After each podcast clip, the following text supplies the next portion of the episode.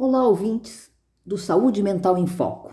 Em programas passados, eu já me referi ao Clubhouse, que é um aplicativo de rede social que bate papo somente com áudio, com salas de conversa com administradores que convidam pessoas a seguirem as salas.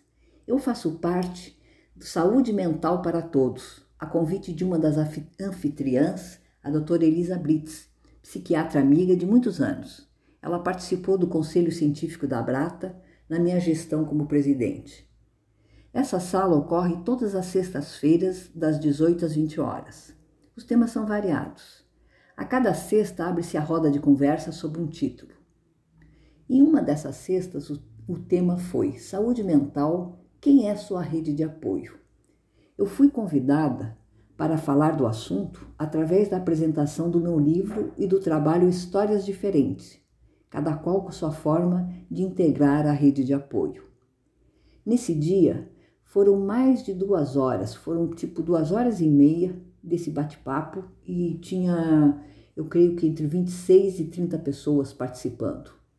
Pessoas com idade, experiências diferentes e das mais diversas localidades, brasileiros até que moram no exterior. Olha, foi impossível não me emocionar ao perceber, na prática, a validade das minhas posturas, da minha experiência. E que incrível a complementação de cada um sobre o que significa para aquela pessoa uma rede de apoio.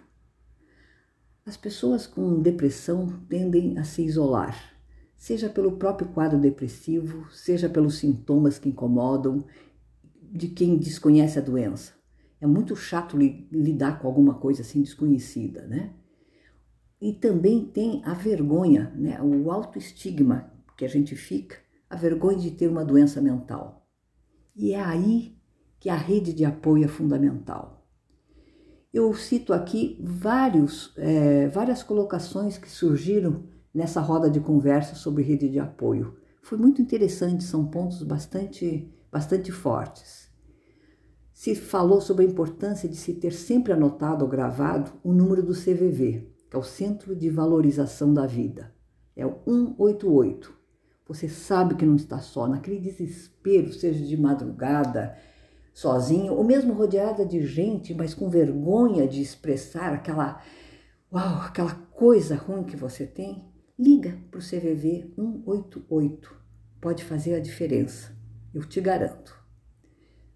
Surgiram outras colocações sobre informação sobre a doença, sintomas, a, importância de ter fontes seguras, de você ter associações ou, ou, médicos de peso, né, é fundamental. Não é sair discando Google, eu acho que não, não se pode valer de achismos em situações como essa. Né?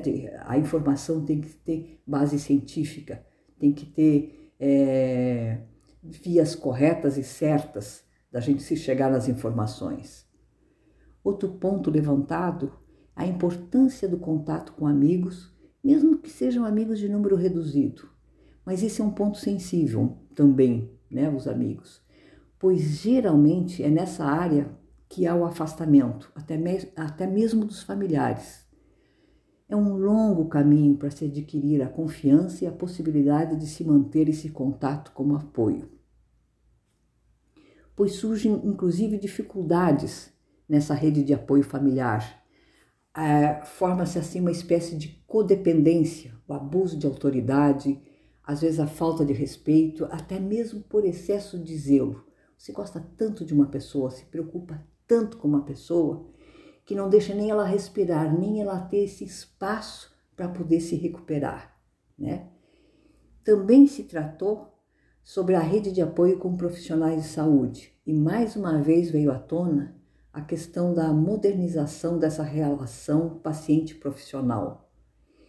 Não é mais uma relação necessariamente vertical que o profissional vai e diz o que vai acontecer, o que deve ser feito, mas sim com conversas, tratos, contratos, respeito, uma horizontalidade no relacionamento paciente-profissional. O paciente tem que ser ouvido sempre, né?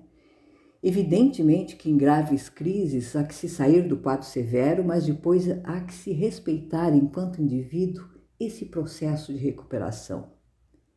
Outro ponto interessante abordado foi fé, religião, meditação yoga como mecanismos coadjuvantes nessa rede de apoio. Eu, eu achei um relato muito impressionante, finalizo, né, o que a gente tratou nessa sexta-feira, foi a importância dos PETs como apoio concreto e efetivo. Pelo compromisso que se tem com o animalzinho que obriga rotinas, cuidados e saída do ficar na cama direto para quem, eh, quem tem depressão, é, pela possibilidade de ser um confidente de confiança. Quantas vezes não se fica falando com gatinho, o cachorrinho, expressando sentimentos? É o fato de ter alguém vivo ali do lado, que por sua própria natureza tem um grande laço empático afetivo. Aquele serzinho que te acolhe, passa calor e carinho. Foi muito lindo os depoimentos que surgiram.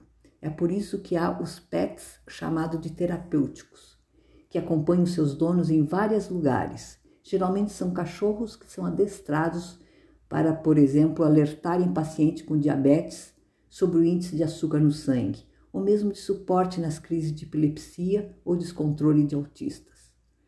Os PETs, para as pessoas que têm depressão ou mesmo pânico, são muito úteis, passam confiança e a, e a necessidade de uma rotina de tarefas que colaboram para regular o dia a dia, de pessoas, principalmente as que começam a entrar em crise.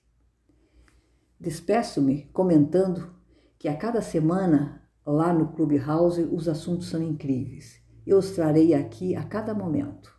Vocês podem acessar esse podcast e as informações sobre o Clubhouse através do catálogo no meu site www.historiasdiferentes.com.br. Podcast Silei França da Rádio New Ways, de todas as quartas, traz uma diversificação de assuntos muito interessantes e também ficam gravados no site da rádio. Aproveitem as novidades. Uma boa tarde para todos.